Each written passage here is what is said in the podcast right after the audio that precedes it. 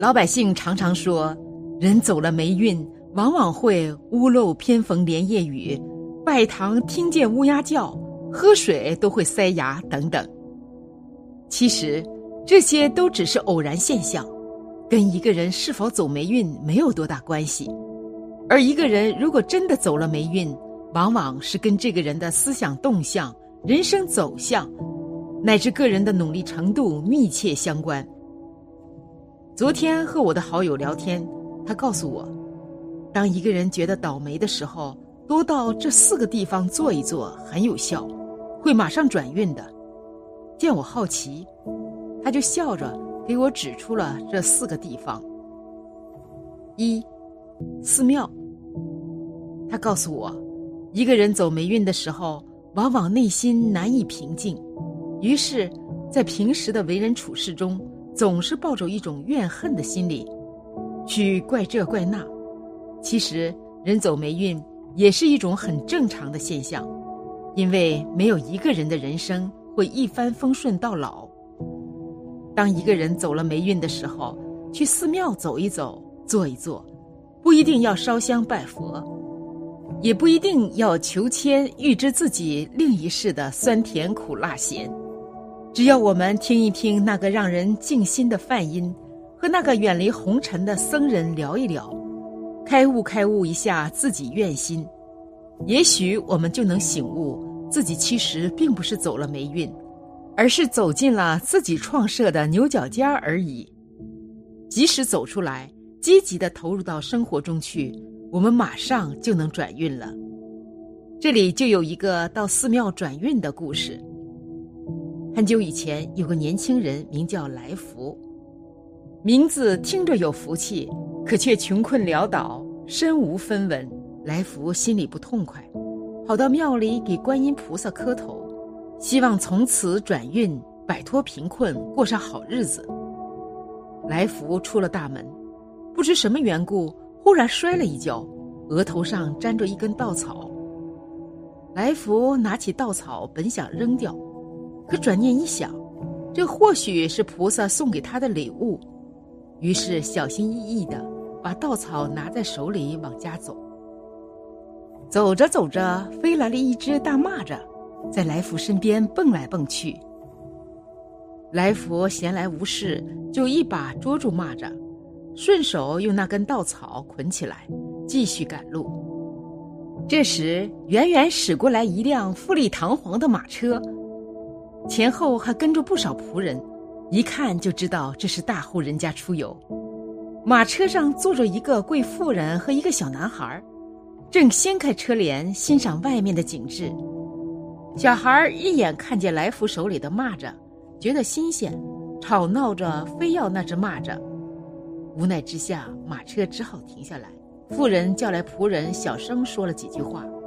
仆人点点头，很快找到来福。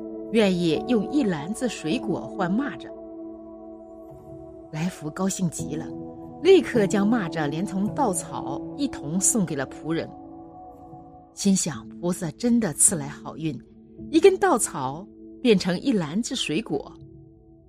来福高高兴兴提着水果继续往前走，走着走着，看见一个商人带着几个随从，正在路旁休息。商人身体肥胖，热得满头大汗，问来福附近有没有水喝。来福想了一想，遗憾地说：“附近既没有井，又没有河。”商人愁眉苦脸，突然眼睛一亮，看见了来福篮子里的水果，当即一把抢过去，拿起一个苹果，一口咬下去，汁水顺着嘴角流下来。满脸洋溢着幸福。哎，这水果救了我的命呀，实在太感谢了。我也没什么东西可送，就送你一匹上好的布匹吧。说着，商人让随从拿出一匹白布送给了来福。来福高兴极了，满心欢喜的想：一根稻草竟变成了一匹好布，这真是天下少有的好运呀！扛着这皮布，来福继续往前走。没走多久，又遇到一个焦急的差役，坐在地上发愁。原来他的马突然摔倒，口吐白沫，眼看不行了。老爷家办白事，差役急着去集市买布，如今马没了，耽误了时间，回去一定会被老板责罚。看见来福扛着一匹布，差役顿时眼前一亮，愿意将这匹即将死去的马作为交换。来福心善，心想。自己留着这匹白布也没什么用处，当即爽快的把白布给了差役。差役扛着白布，欢天喜地的往回走。来福蹲在地上发愁，该怎么处理这匹马呢？想来想去，来福脱下衣服为马扇风。没过多久，马儿突然睁开眼睛，抽动着鼻子开始吸气了，然后慢慢站起来。抖掉身上的灰尘，打出一记响鼻，恢复如初。来福乐得鼻涕泡都出来了，实在太幸运了，一根稻草换来了一匹马。来福牵着马继续往前走，来到一个村落，看见一户人家乱哄哄的，似乎有人正准备出远门，正忙着搬行李、收拾东西。这家主人看见了来福。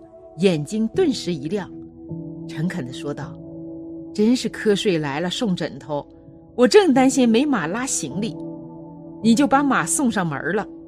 不过我如今手头紧，没钱给你，用几亩良田换你的马如何呀？”来福一听，天下还有这样的好事儿，当即点头。这家主人也很高兴，当即找来地保，把水田转给了来福。见来福是个老实人，这家主人临走的时候，又委托来福帮他看家，等他回来的时候，原样还给他就行了。来福自然求之不得，立刻住了进来。一转眼，十多年过去了，这家主人一直没回来，而来福也靠着那几亩水田发了家，娶妻生子，在这座房子里安下了家。过上了幸福快乐的日子，可见寺庙转运之灵验。二，工地，他说，很多人遇到一点挫折和打击，就总是抱怨自己倒霉，抱怨自己人生的艰难。其实，人遇到一点挫折和打击是再正常不过的事情，不管是名人还是平民百姓，遇到人生的一点挫折和打击。都是人生路上的一块试金石。懂得总结经验，懂得好好使用这块试金石，我们才能获得战胜困难的决心和毅力。这时候，我们可以看看身边那些比我们活得更苦、更累的人，是如何战胜自己人生路上的困难的。当我们走进烈日下的工地，坐在酷热无比的雨遮下，看着那些挥汗如雨的工人。在想自己躲在空调房里，遇到一点挫折和打击，就抱怨这抱怨那的时候，一定会心生无数的愧疚，从而摒弃自己牵强附会的所谓霉气，远离矫情，重拾人生的激情，而好的运气也一定会如约而至的。三，桥洞，他告诉我，一个人觉得自己倒霉的时候。在自己陷入人生低谷的时候，总是为自己还过着粗茶淡饭的日子不满，对自己失去了曾经山珍海味的日子，失去了纸醉金迷的日子而郁郁寡欢。其实，在这个世间，还有很多人在过着极其不堪的日子。